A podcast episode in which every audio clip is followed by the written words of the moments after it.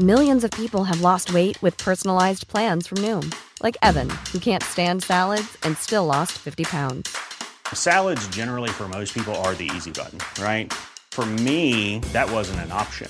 I never really was a salad guy. That's just not who I am. But Noom worked for me. Get your personalized plan today at Noom.com. Real Noom user compensated to provide their story.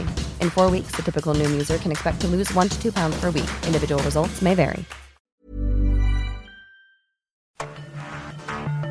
Cada noche, los expertos se reúnen para debatir los temas que hacen historia en una mesa de análisis distinta.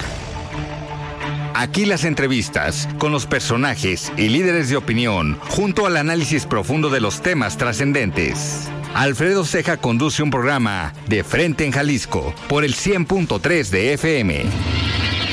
Iniciamos.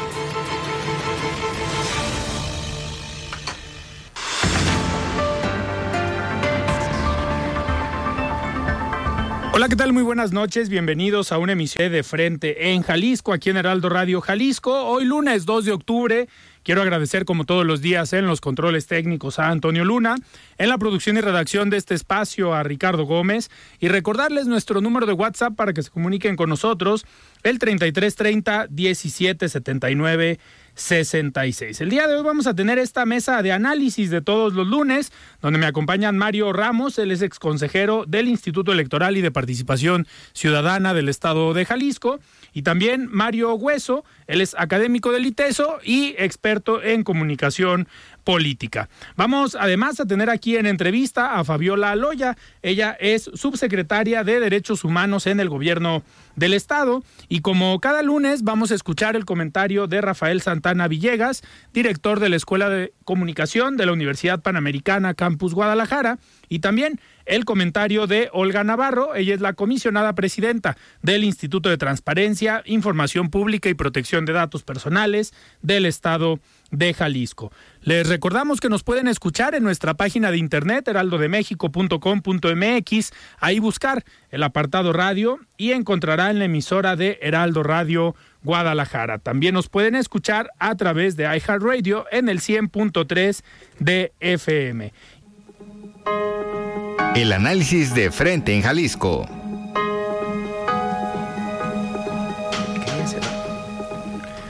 Muy bien, son las 7 de la noche con 4 minutos y nosotros arrancamos esta mesa de análisis de los lunes. Me da muchísimo gusto recibir como cada lunes aquí a Mario Hueso. Estimado Mario, ¿cómo estás? Buenas noches. Bien, estimado Alfredo, buenas noches. Gusto de saludarlos. Igualmente, estimado Mario Ramos, ¿cómo estás? Muy bien, muy contento de que Mario Hueso hoy no haya faltado. Como, La semana pasada también. Tocayo, hola, hola. Ah, buenas noches al auditorio. ya, ve, ya se había desacostumbrado Ya a decir buenas noches. Pues nos da muchísimo gusto recibir aquí en cabina. Hoy sí tenemos la mesa de análisis completa. No sé si te lleves muy bien con ellos, Fabiola, pero Esta lograste. no nos la perdíamos, ¿verdad, Tocayo? lo- lograste Tocayo, que vinieran los dos, los dos. Marios. Me da muchísimo gusto recibir aquí a Fabiola Loya, subsecretaria de Derechos Humanos del Gobierno del Estado. Fabiola, ¿cómo estás? Buenas Ay, noches. Muy bien, Alfredo, muy contenta de estar en esta mesa de análisis y claro, por supuesto, contenta de estar tanto con Mario Hueso como con Mario Ramos, amigo, que ya de muchos años, ¿no, Mario? Igual Sí. que Alfredo y a Mario Hueso, pues hoy eh, teniendo el gusto de conocerlo en persona porque sé muy bien de su trabajo ahí en el ITESO y todo lo que está haciendo en materia de comunicación política. Muy bien, mira, compadre, sí, sí hablan bien Lo de ti las alumnas lo y los seguimos. alumnos. Nos traemos mapeados, nos traemos mapeados. Muy bien, pues Fabiola, a ver, hay muchos temas para platicar el día de hoy eh, contigo. Ahorita precisamente daba en el resumen esta información que hay una posible investigación por parte de la Contraloría de Guadalajara. Han estado informando desde la Contraloría que también, pues la omisión o la falta de los derechos humanos también se da por corrupción.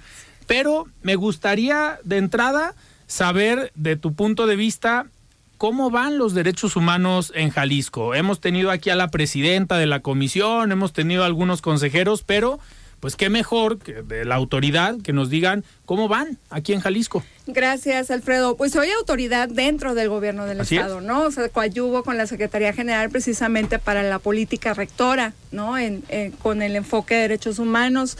¿Qué estamos haciendo en el gobierno? Pues todo lo que se está haciendo en las diferentes, eh, y- en las diferentes dependencias ya llevan un enfoque precisamente de derechos humanos. ¿Qué significa esto? Pues que se está trabajando desde el día uno en la gobernanza que en un esquema de gobernanza, que eso es muy importante trabajar con la, con la sociedad civil organizada en un esquema en donde, en donde se está viendo precisamente por aquellos grupos prioritarios, eh, es decir, que en Jalisco haya inclusión. ¿Quiénes son los grupos prioritarios? Ya lo, ya lo habíamos hablado en algún momento. Las personas de la, de la comunidad, de las comunidades indígenas, de pueblos originarios, las personas de la diversidad sexual, por, eh, por supuesto aquellas juventudes que están en riesgo ahorita, ¿no? que, que, que su que su precisamente su estado eh, se encuentra en condiciones de, de vulnerabilidad Eh, personas migrantes migrantes internas migrantes paisanos migrantes eh, que vienen de, de otros países. Por supuesto la labor humanitaria que tiene que hacer Jalisco.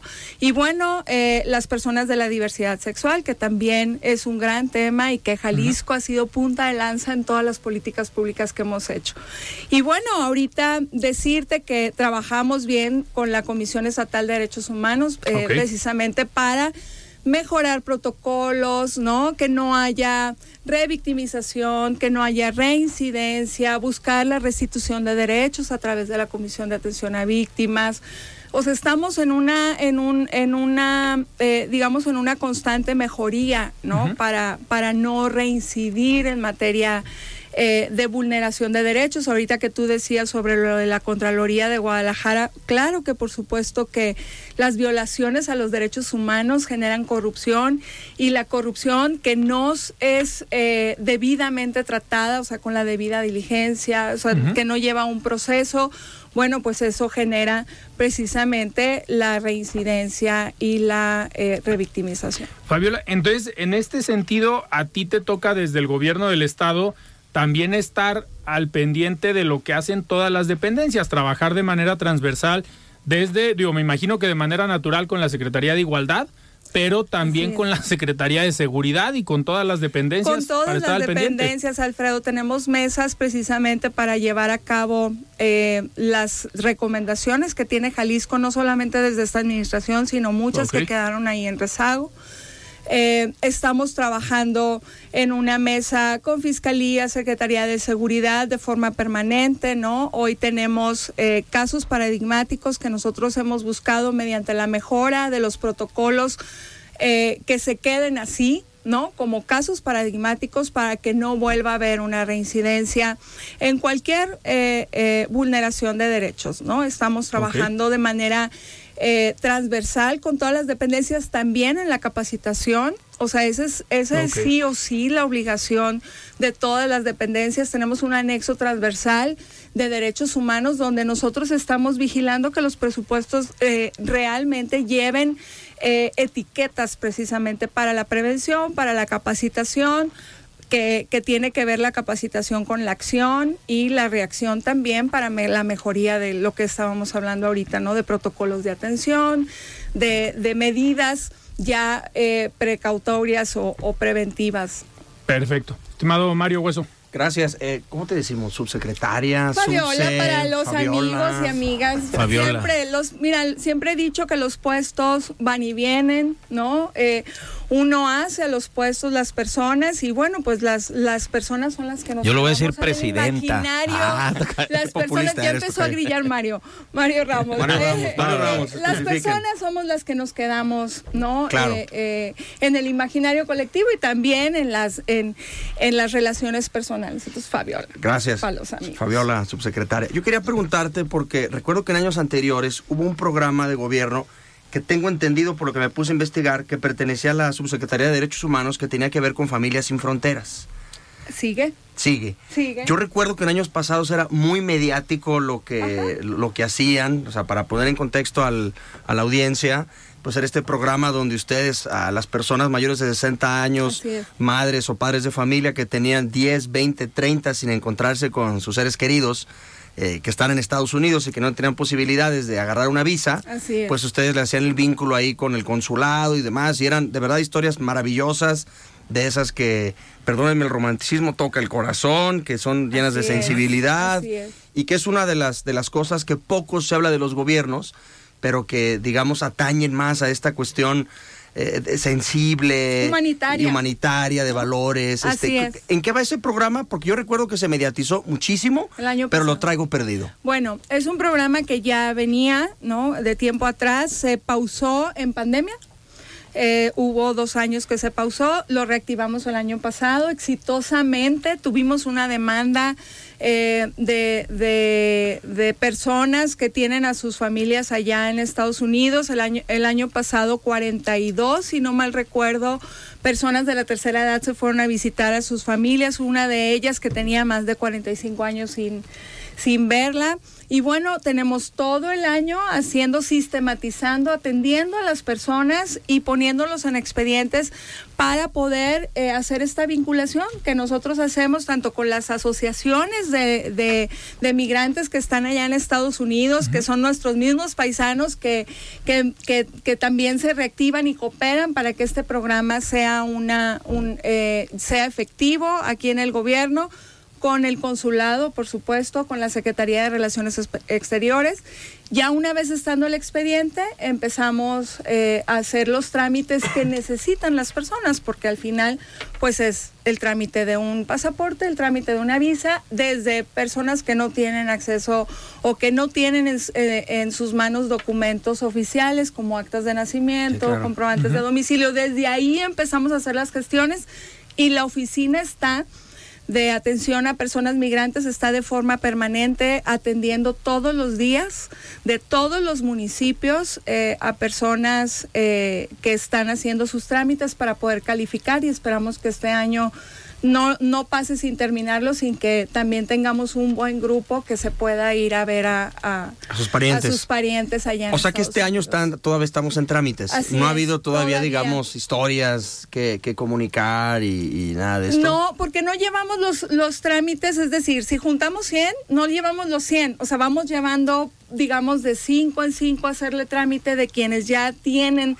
el expediente completo para poder hacer el trámite ante, todas las instancias. Y una vez ya teniéndolas, ya ponemos ahora sí la fecha, ya que tengan sus documentos para que ellas ya mm, eh, se puedan ir, este, dependiendo del permiso que les dé, eh, eh, que tengan en migración la visa. y la migración, visa. O sea que en es. realidad van, visitan, puede estar un mes, un par de Así meses, es. pero finalmente tienen que regresarse Ah, tienen porque que sus hijos no pueden regresar a México, es, ¿no? Así es, Mario. Pero sigue, No, está sigue y es uno de esos sí. programas que, como bien lo dices, toca corazones.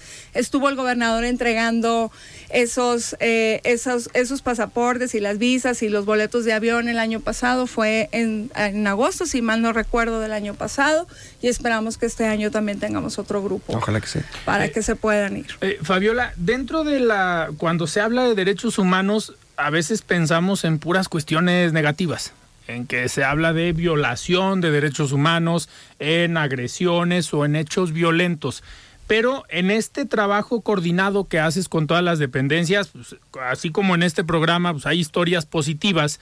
Eh, ¿Qué podrías tú destacar ahorita de la subsecretaría? ¿Cuál proyecto sería como el estrella que dices, este es el sello que está dejando Fabiola en la subsecretaría para todos los jaliscienses y con el sentido o la perspectiva de los derechos humanos?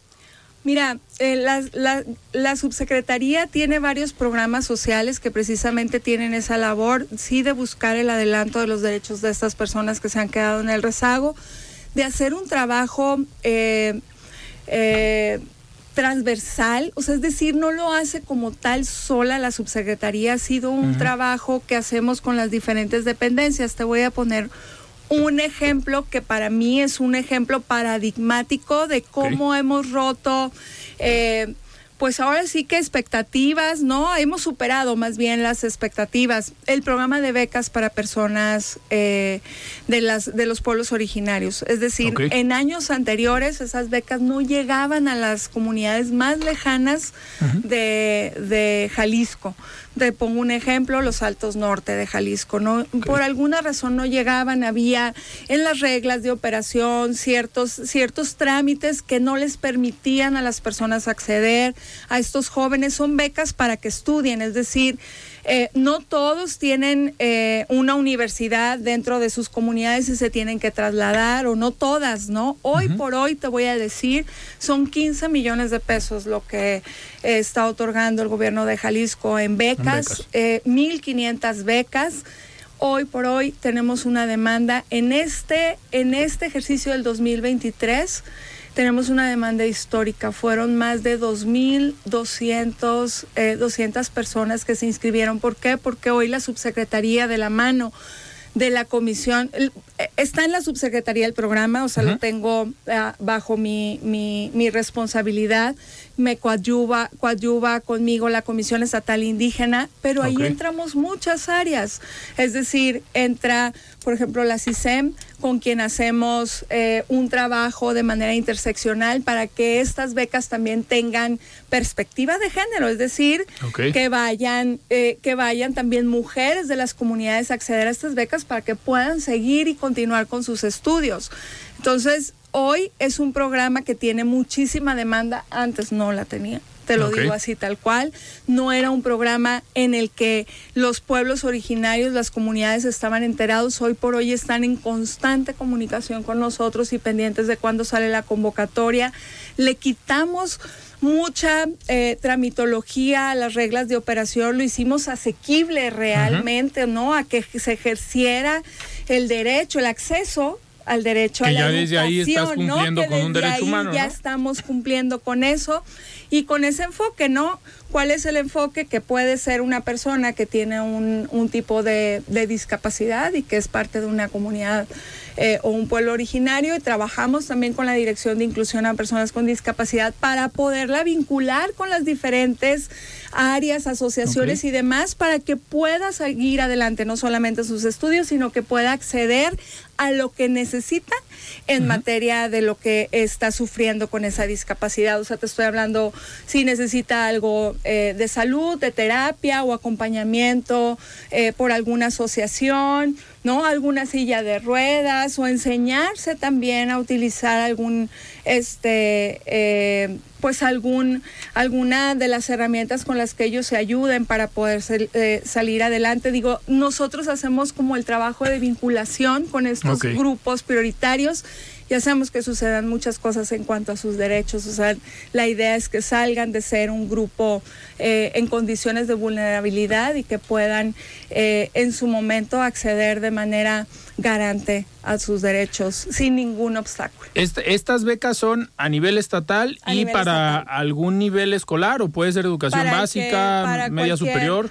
Para cualquier este eh, Nivel. es nivel, perdón, es nivel eh, media superior y superior. Es preparatoria y, y universidad. Que es donde se complica generalmente se- ahí es donde más, se ¿no? traba, porque claro. no tienen tan cerca no Eh, al- los planteles o, o alguna carrera que quieran estudiar específica entonces sí se necesita esta beca esta beca ascienden a 10 mil pesos eh, al año y lo único que tienen que hacer es comprobar que están estudiando Ok. hasta ahí Mario. Qué bueno que no escuchó mi tocayo Mario Ramos ahorita porque ya estuviera metiendo su, su trámite ahí. Oye, subsecretaria. Fabiola, eh, ¿ya podemos hablar un poquito de, de política, Alfredo? Pues te dejó la pregunta, yo creo, Mario. Ramos, ¿no? Yo quiero preguntarte primero, ¿cuál es tu el municipio favorito de Jalisco?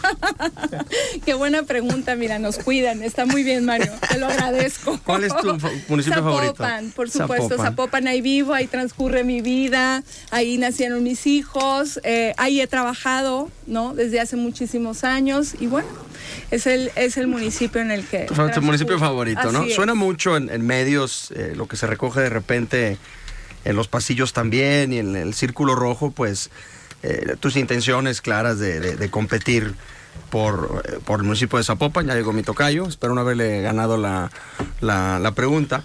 Y, y básicamente, pues yo quería preguntarte, que nos platicaras primero un poquito de tu trayectoria, ¿no? Porque sabemos que tienes mucho tiempo trabajando el municipio, muy allegada también al, al- al grupo, digamos, eh, naranja que ha gobernado. Y también que nos platiques un poquito tus pretensiones, si me permite aquí Alfredo y mi tocayo a ver. Adelante, pues vamos a Sí. caer otra vez en los lunes de destape. Venía a hablar de políticas públicas. y de- Ya apareció Mario Ya Ramos. apareció, ya apareció. Escuchó la pregunta. 20 gringa. minutos hablando de políticas públicas, tocayo. Bueno, mira, pertinente y pues son los tiempos, ¿no? no o sea, y la verdad es que lo agradezco porque eh, pues la gente tiene que empezarse a enterar también de, de quiénes somos las personas que estamos aspirando, ¿no? Administrarlos, administrar eh, en los municipios en donde ellos viven o, a representarlos, digámosle así. Eh, mira, yo empecé hace muchísimos años con el hoy gobernador Enrique Alfaro eh, a trabajar políticamente hablando el municipio de Tlajomulco. Te estoy hablando de esto en el 2002, todavía como previo, haz de cuenta, un año de elección, digámosle así. Además, previo a Movimiento ¿no? Ciudadano. Y previo a Movimiento Ciudadano, así es, previo a Movimiento Ciudadano. Trabajamos ahí el municipio, no, no se nos hizo, digamos, en el 2003.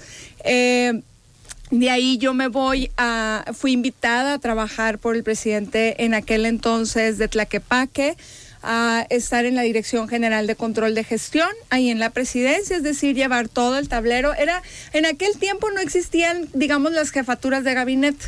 Entonces era como, como, como fungir, ¿no? Hacer las, las funciones de un jefe de gabinete. Llevábamos todo lo que era el plan municipal de desarrollo en un tablero de comando, en un tablero de gestión, ponderar, hacer que las cosas sucedieran, ¿no? ¿Y ahí era con quién? ¿Miguel Castro? con Miguel Castro. Era, la que el- traía en friega a todos. Era la que traía en friega a todos. No me querían mucho, pero fíjate, salí muy bien querida de ese municipio, de los actores políticos, de los empresarios, de muchas cúpulas de ahí del municipio. La verdad, dejé muy buenos amigos que hoy por hoy seguimos viéndonos, saludándonos con mucho cariño. De ahí eh, me voy a trabajar de nuevo a Tlajomulco para trabajarlo políticamente con, con Alfaro, para que en la elección del 2009 eh, pues ya, ¿no? Se nos diera este asunto de cambiar la historia de Tlajomulco. Cambiamos la historia de Tlajomulco. Fui directora, bueno, en su campaña fui eh, coordinadora de la estructura territorial, es decir, llevé toda la parte esta del, en aquel tiempo de las 36 seccionales Sí, y, la calle, y la, ¿no? la calle, ¿no? Y la medición más que nada de toda esa la gente, ¿no? Que estaba ahí, ahí apoyando. Y bueno, de ahí eh, me fui a la Dirección General de Atención Ciudadana. En aquel momento eh, me decía el, entonces presidente, hoy gobernador, que si cuál e- eh, me qué me gustaba más, digo, pues cristalizar todo aquello que vimos de la calle, ¿no? Entonces ahí en Atención Ciudadana, pues con, eh, se hizo Dirección General, hicimos un buen plan. Y bueno, ahí estuve esa administración cuando el gobernador decide ya contender en el 2012 ya eh, me vengo yo con él a la campaña en aquel en tiempo, de- en el 2012, fui subcoordinadora del área metropolitana. Yo de mi boca salió, y algún día si tiene la oportunidad, él se los puede confirmar, eh, de mi boca salió decirle yo me quiero ir a picar piedra a otro municipio, en el municipio en el que vivo, o sea, me quiero ir, ¿no? Eh, este, te quiero ir a ayudar, y, pero si todavía en aquel entonces no había, no teníamos partido. Así es. No sabíamos todavía por qué color y demás. Me decía, pero ¿cómo? En, en, si todavía ni partido tenemos, no pasa nada, ¿no? Así es esto, vámonos, ¿no? Y me vine a picar piedra aquí al área metropolitana, me convertí en la subcoordinadora eh, del área metropolitana. Eso me dio la oportunidad de ir en la lista de representación proporcional como la primera mujer eh, eh, diputada. eh, y pues por los resultados ahí están, se ganó la, el área metropolitana, desafortunadamente pues no, no ganamos el interior, tiempo nos faltó, pero bueno, eso me dio la oportunidad de ser diputada local, tres años diputada local, ahí ya representando las causas de la ciudadanía eh, de Zapopan. Del 12 ¿no? al 15. Del 12 al 15. Luego ya en el 15 me voy, me voy más rápido. En el 15 eh, viene, bueno, en el 14 más o menos viene Pablo Lemos, invitado. adelante, vamos a trabajar con él. Eh, en aquel entonces eran tres distritos en Zapopan. Eh, yo yo eh, coordiné la campaña en el distrito 6, que es el, distrito más difícil. El más ¿no? desigual, ¿no? Eh, el más desigual, el más difícil, el más grande, ¿no? El, que no tenía exactamente. Y era porque era el municipio por el cual, en el que yo tenía trabajo, digamos, aquellos tres años como diputada local.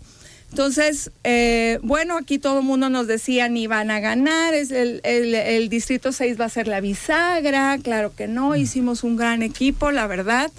Fue el único distrito que ganó las dos diputaciones, tanto federal como la local. Yo no pude repetir en la local porque todavía no había, no estaba legislado la, la reelección. Entonces fui en la planilla como primera regidora después del presidente y tuve la oportunidad de coordinar a los regidores y a las regidoras de Movimiento Ciudadano y ser la presidenta de la Comisión de Hacienda y bueno, pues llevar todas las causas eh, que habíamos enarbolado en su momento en Tlajomulco y que eran la, la plataforma, la propuesta del gobernador dentro de su eh, de su campaña en el 2012 y que la hicimos, eh, la cristalizamos para el 2015, él ganando Guadalajara, ¿no? Enrique ganando Guadalajara y Pablo Lemos ganando eh, el municipio. Y de ahí, bueno, pues ya, ahora sí, eh, diputada federal por el Distrito 6, ¿no? Ganado. En aquel tiempo fuimos por eh, en coalición, sin embargo, mi gane fue solamente con votos naranja. Eh, y bueno, me tocó, eh, me dieron la responsabilidad de ser vicecoordinadora de la bancada y la eh, secretaria, la representante dentro de la comisión de, de presupuesto ahí en, el, en la Cámara y terminé siendo coordinadora eh, de la bancada. Ahí fue donde yo alzo mi mano para, para buscar en ese tiempo también en el 2010, en el 2000, perdón, 2021 Zapopan, no se, no, no, no se dieron las, las- los acuerdos para que eso sucediera y bueno, aquí me vengo al gabinete del, del gobernador Enrique Alfaro y aquí nos vemos. Oigan, Aquí tenemos, estamos. tenemos que ir a un corte, pero ahorita regresando le va a tocar a Mario la pregunta A Mario complicada. Mario Ramos aclarando. Estamos platicando con Fabiola Loya y es subsecretaria de Derechos Humanos en el gobierno del estado. Vamos a un corte y regresamos. Siga con Alfredo Ceja y su análisis de frente en Jalisco por el Heraldo Radio 100.3. Hey, it's Ryan Reynolds, and I'm here with Keith, co star of my upcoming film, If, only in theaters, May 17th. Do you want to tell people the big news? All right, I'll do it. Sign up now and you'll get unlimited for $15 a month in six months of Paramount Plus Essential Plan on us. Mintmobile.com slash switch. Upfront payment of $45 equivalent to $15 per month. Unlimited over 40 gigabytes per month. Face lower speeds. Videos at 480p. Active Mint customers by 531.24 get six months of Paramount Plus Essential Plan. Auto renews after six months. Offer ends May 31st, 2024. Separate Paramount Plus registration required. Terms and conditions apply if rated PG. I'm Sandra, and I'm just the professional your small business was looking for. But you didn't hire me because you didn't use LinkedIn jobs. LinkedIn has professionals you can't find anywhere else, including those who aren't actively looking for a new job but might be open to the perfect role, like me. In a given month, over 70% of LinkedIn users don't visit other leading job sites. So if you're not looking on LinkedIn, you'll miss out on great candidates like Sandra. Start hiring professionals like a professional. Post your free job on linkedin.com/people today. Mesa de análisis de frente en Jalisco con Alfredo Ceja. Continuamos. Muy bien, estamos de regreso aquí en De Frente en Jalisco. Son las 7 de la noche con 33 minutos y estamos platicando con Fabiola Loya. Ella es subsecretaria de Derechos Humanos en el gobierno de Jalisco. Estimado Mario Ramos, a ver, ya nos ver, estás ah, casi golpeando no, aquí en no, no, no, cabina aquí- por la pregunta que quieres Aquí hacer. somos respetuosos de la ley electoral y todavía no arranca el proceso electoral en Jalisco. Esto es hasta noviembre. Sin embargo, bueno, de escuchar a Fabiola, nuestra amiga Fabiola Loya, 20 años de trayectoria política en el servicio público, eh, en el ámbito municipal, Congreso local, Congreso de Cámara de Diputados y hoy en el gobierno del Estado, pues una trayectoria amplia. Pues bueno, te gusta, te apasiona la política, le entiendes y seguro tendrás interés de, de seguir contendiendo. Ya decía mi tocayo, nosotros estamos permanentemente siguiendo el chisme político, las redes, los medios, y se te menciona como un aspirante eh, fuerte a la presidencia municipal de Zapopan. ¿Es correcto estás pensando en una diputación de nuevo? Es correcto, Mario. Sí, sí, sí. Contundente, determinante, es correcto.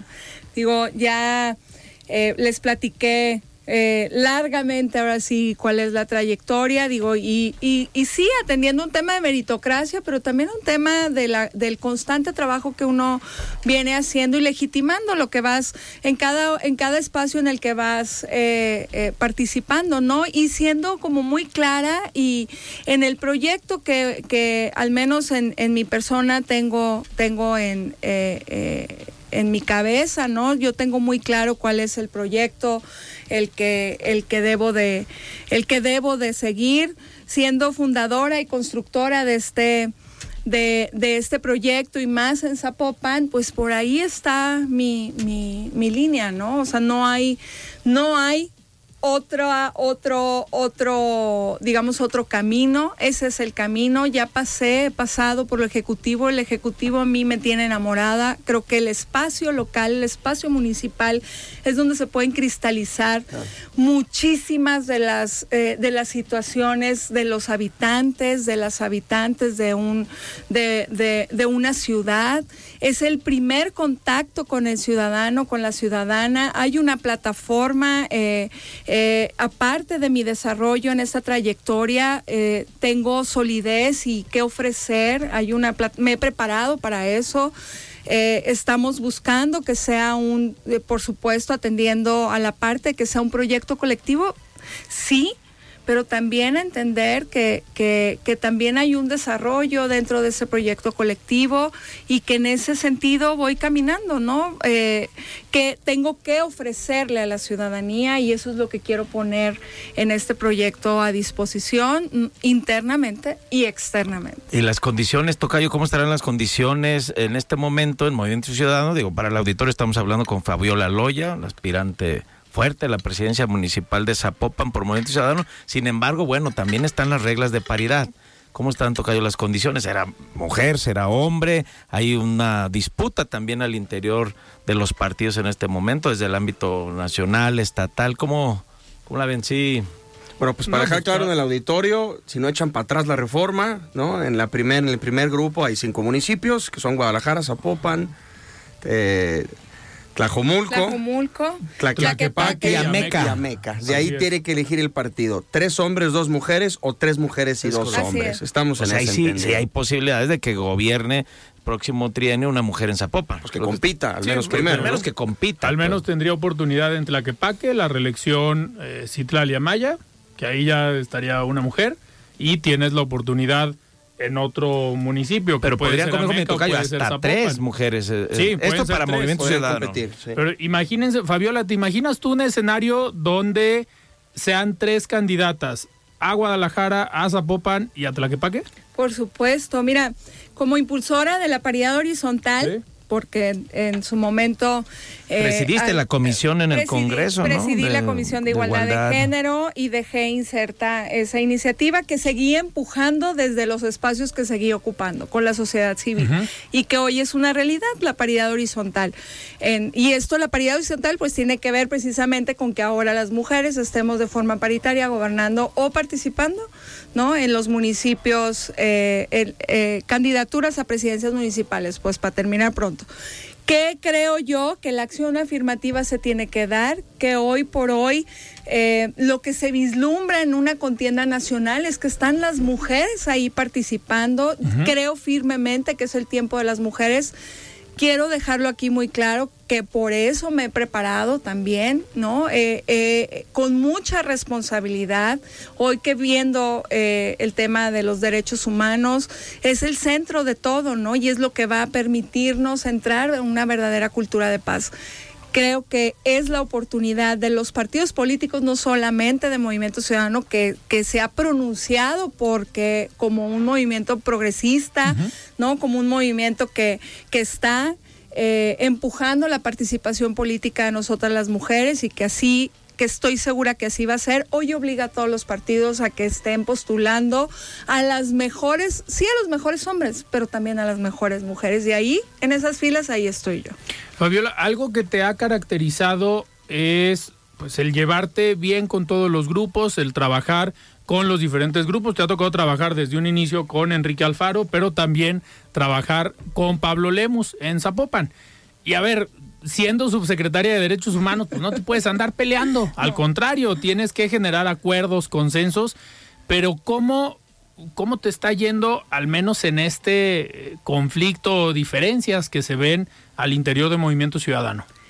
Mira, creo que las diferencias, los diferendos se van a dar siempre. Eh, hoy por hoy ya crecimos en Movimiento Ciudadano, somos, somos muchos, ¿no? Y qué bueno, porque que haya opciones. Yo en mi papel como subsecretaria, pero como parte también fundamental del, del proyecto de Movimiento Ciudadano, tengo muy buena relación con los, con, con, los dos grupos, con el grupo con el que yo empecé, ¿no? El grupo con el que al que pertenezco, también hay que decirlo, ¿no? Pero también tengo muy buena relación porque en los inicios nos me tocó construir con Pablo eh, eh, Zapopan, poner los ejes de gobierno en la mesa y construirlos juntos que no fue nada eh, fácil.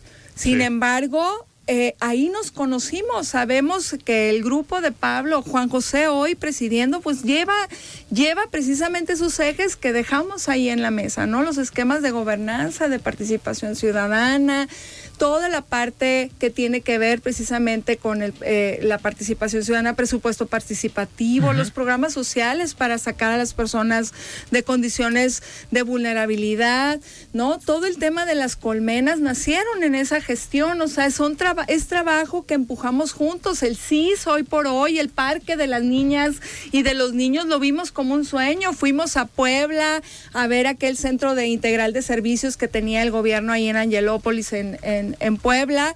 Este, hicimos un estudio, le pusimos la perspectiva precisamente de derechos humanos que fuera que fuera un edificio accesible, que fuera un edificio atendiendo, ¿no? A todos los niveles eh, eh, de, de, a los que subieran todos los niveles de gobierno para que fuera ahí un edificio que realmente atendiera la integralidad de los servicios, que fuera un parque, todo eso visualizamos. Entonces, mi relación con ellos es buena, va a haber diferendos seguramente y lo seguirá habiendo. Pero aquí está Fabiola Loya para seguir construyendo, para seguir haciendo eh, política y seguir haciendo de esto que es lo más importante, los buenos, los buenos gobiernos.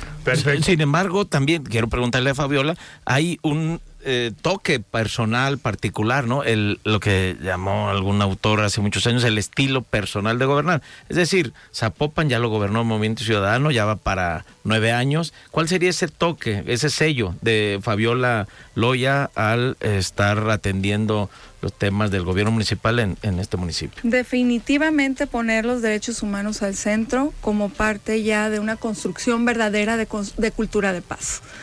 Creo que Hoy por hoy estamos viviendo un México muy...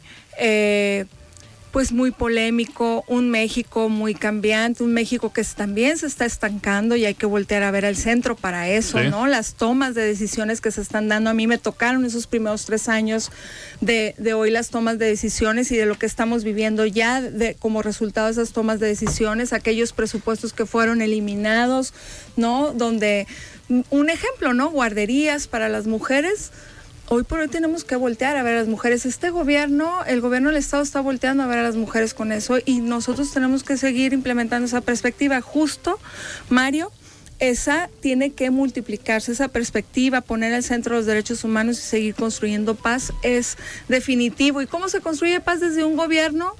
Con los servicios. Cuando un, un gobierno tiene el 100% de su presupuesto metido en los servicios y volteando a ver los derechos humanos dentro de ese presupuesto, estás atendiendo lo que debes y haciendo lo que toca como gobierno. Oigan, antes de despedirnos vamos a escuchar el comentario de Olga Navarro y es comisionada presidenta del Instituto de Transparencia, Información Pública y Protección de Datos Personales del Estado de Jalisco. Estimada Olga, ¿cómo estás? Buenas noches.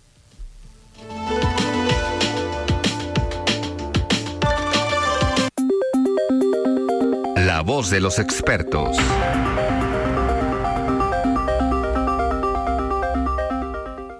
Gracias, estimado Alfredo. Hoy tengo el gusto de saludarte a ti y a todo tu auditorio desde la Ciudad de México, en donde tuve el gusto de participar en la inauguración de la Semana Nacional de la Transparencia en su edición 2023. Y resulta ser un día paradigmático, no solamente por ser el día de la no violencia en recuerdo del asiago capítulo en la historia de México debido a la matanza de Tlatelolco, sino que además, precisamente hoy, la Suprema Corte de Justicia de la Nación resolvió la controversia constitucional 280-2023 que promovió el INAI, el Instituto Nacional de Transparencia de México, obviamente en contra de la Cámara de Senadores por no haber designado a los tres comisionados que hacen falta para que el Pleno del INAI esté debidamente integrados. El día de hoy, con ocho votos a favor y dos en contra, y por parte del ministro ponente Juan Luis González Alcántara, se ordena al Senado de la República para que en este periodo ordinario de sesiones lleve a cabo la votación a que refiere el artículo sexto de nuestra Constitución, el Senado de México. Y así se designen a las personas comisionadas faltantes. También, en tanto esto se lleva a cabo, se autoriza al Pleno del INAI a sesionar con menos de cinco personas comisionadas presentes, siempre y cuando lo haga con la totalidad de sus comisionadas y comisionados designados y obviamente de manera colegiada. Y que, llegado el caso, la presidencia puede ejercer su voto de calidad. Y es por esto, Alfredo, que te digo que hoy es un día paradigmático porque sucede precisamente en el marco de esta Semana Nacional de la Transparencia, donde dialogamos ampliamente durante todo el día de hoy la pertinencia de la existencia de organismos constitucionales autónomos como contrapesos del poder y principalmente como garantes de derechos humanos a los que ninguna autoridad debe poner en pausa. Por eso celebro de nueva cuenta la decisión de la Suprema Corte de Justicia de la Nación y el que hoy haya pensado en las mexicanas, en los mexicanos y en nuestros derechos de acceso a la información y protección de datos personales. Esperemos, Alfredo, que pronto, antes del 15 de diciembre, tengamos ya designadas a las personas comisionadas que seguirán resolviendo todos los medios de impugnación que el INAI tiene a su cargo. Muchísimas gracias, Alfredo. Estamos en comunicación y nos escuchamos el próximo lunes. El análisis de frente en Jalisco.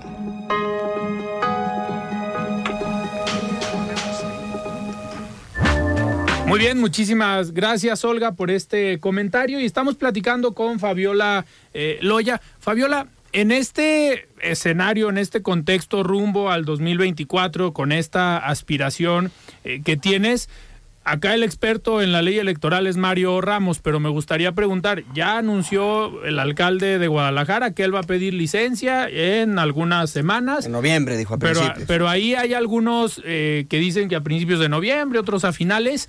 En tu caso, ¿estarás en las próximas semanas o meses eh, pidiendo licencia o renunciando al cargo para lo que sigue? Mira, yo, lo- yo voy a ser muy clara, ¿no? Yo voy a atender eh, sí lo que diga la ley, pero también, o sea, tengo que dejar muy claro que yo pertenezco a un proyecto político Y que también hay reglas eh, internas en nuestro partido y que hay que esperar a que se emitan esas reglas internas en lo local, ¿no? Si va a haber las precampañas y cómo va a ser el método de selección del candidato. Ahorita estamos apenas en la discusión y ustedes han sido eh, eh, replicadores de esa discusión porque es lo que está ahorita en la cosa pública de cómo se va a elegir al candidato o candidata a gobernador o gobernadora, ¿no? Entonces de ahí es donde se va, eh, digamos, es un efecto cascada, ¿no? Que al final eh, se va, se va, se van a poner las reglas claras para los municipios. Sin embargo, estoy lista, sí. Estoy lista para, para ya entregar, ¿no? Lo he platicado con el gobernador, con el secretario general de gobierno, que es mi jefe inmediato. Ahí está. Mario Hueso. Gracias. Eh, Fabiola, ¿te has medido? ¿Has hecho algún estudio de opinión para ver cómo están tus preferencias, tu Y nivel si de no conocimiento? sería muy bueno, ¿eh, Tocayo? Interrumpimos este programa para... Sí. No, ¿Te has medido Sí, cómo están sí, tus sí. intenciones de voto, tu conocimiento, la fuerza de las marcas, MC versus Morena Sí, versus sí, sí. Futuro Hago- hago- versus lo demás? ¿Y Tengo nos puedes compartir algo? Sí, por ahí este eh, trascendió algunas hace algunas semanas una medición eh, que, que hubo. Eh, hay una preferencia de casi el 30% por, por Movimiento Ciudadano, muy parejo eh, eh, en Zapopan, digámosle, eh, todavía estamos nosotros por encima de, de, Morena, hay que decirlo, y en las preferencias internas tu servidora lleva el puntero, ¿no? Hay, hay detrás del alcalde. Detrás de la, no. Encima del alcalde. Encima del alcalde. En la interna. En la interna. Sí. En la interna, así es. Se finí. Mario Ramos. No, ya. última pregunta. Nos, última pregunta. Vamos, vamos, a un comentario, el último comentario del día de hoy de Rafael Santana Villegas, director de la Escuela de Comunicación de la Universidad Panamericana. Y regresamos aquí con Fabiola Loy. Estimado Rafa, ¿cómo estás? Buenas noches.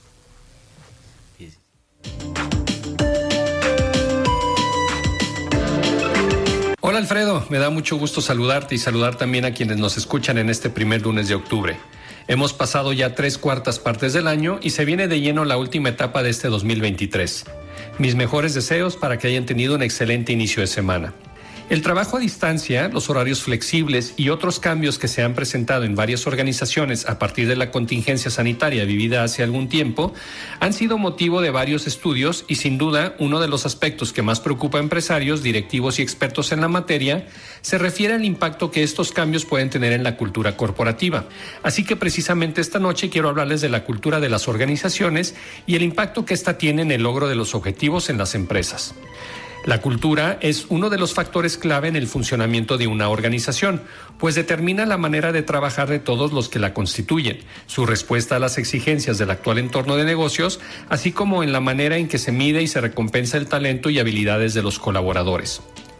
Debemos entender a la cultura como un sistema de valores compartidos entre los que trabajan en una organización, así como un conjunto de supuestos que tienen que ser enseñados a dichos colaboradores.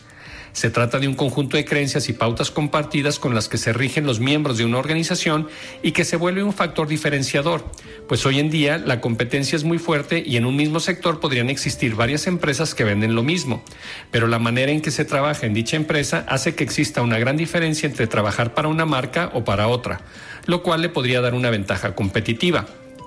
La cultura nos sirve para construir la identidad de la compañía y sirve también como elemento cohesionador al permitir que los miembros de la organización adquieran un sentido de pertenencia, favoreciendo su implicación en los proyectos y determinando el clima de la organización.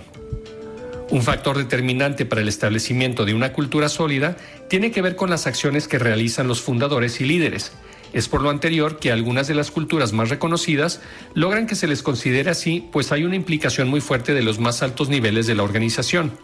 Por el contrario, cuando los líderes corporativos incentivan un ambiente proclive al rompimiento de las reglas, protegen y promueven un entorno de intimidación y agresividad, no es de sorprender que los límites éticos queden por completo borrados.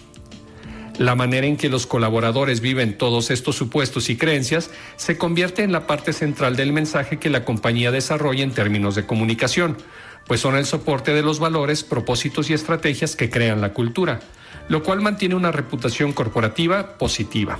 En una cultura sólida, los colaboradores están dispuestos a comunicar con sus acciones la cercanía que busca mantener la compañía con todos sus públicos de interés y por lo tanto hacer que estos mantengan una percepción positiva de ella, logrando con el tiempo una excelente reputación. Todo esto ha resultado un reto en un entorno que favorece más el trabajo individual y a distancia, lo que dificulta la interacción entre personas, por lo que se viene una carga de trabajo intensa para todos los expertos en la gestión del talento y la comunicación interna, para lograr que la distancia y la tecnología no se conviertan en elementos que separen, sino que haya una reformación de los modelos orientados a fortalecer a las culturas. Hasta aquí mi comentario de esta noche, Alfredo. Agradezco mucho tu atención y la de quienes nos escuchan y les recuerdo que soy Rafael Santana y me encuentran en la red social ex, antes Twitter, como arroba rsantana71 por si desean seguir la conversación. Excelente inicio de semana.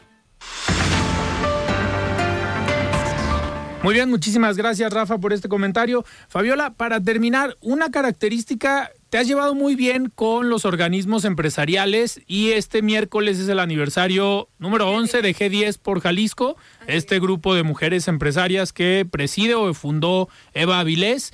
Y hace muchos años. Ya, hace muchos años. y vas a estar ahí con ellas. Sí, ahí voy a estar. Digo, hay, hay un gran tema que, que si hace años era eh, el tema en, en el centro, la paridad, hoy por hoy el gran tema yo creo que es, eh, es el reto que tenemos las mujeres al llegar a encabezar proyectos tanto municipales como estatales, hoy por hoy con ocho gobernadoras en nuestro, en nuestro país y ahora con más eh, que vienen, ¿no? Cuatro, perdón, cuatro vienen para, para, para, el este, 2024. Para el Ujú. 2024, pues yo creo que hay que hacernos los cuestionamientos y ahí voy a estar, eh, Alfredo, eh, platicando con, con las amigas empresarias de diferentes asociaciones civiles que también con ellas he caminado a lo largo de mi trayectoria. Perfecto, pues vamos a estar muy atentos también a esta plática el próximo Gracias, miércoles. Alfredo. Y muchísimas gracias, Fabiola, por Al estar aquí en De Frente en gracias a Jalisco. ustedes, al Gracias. Gracias a Fabiola. ustedes. Mario Hueso, muchísimas gracias. A ustedes, gracias, buenas noches. Mario, Buenas vamos. noches, Fabiola, Mario.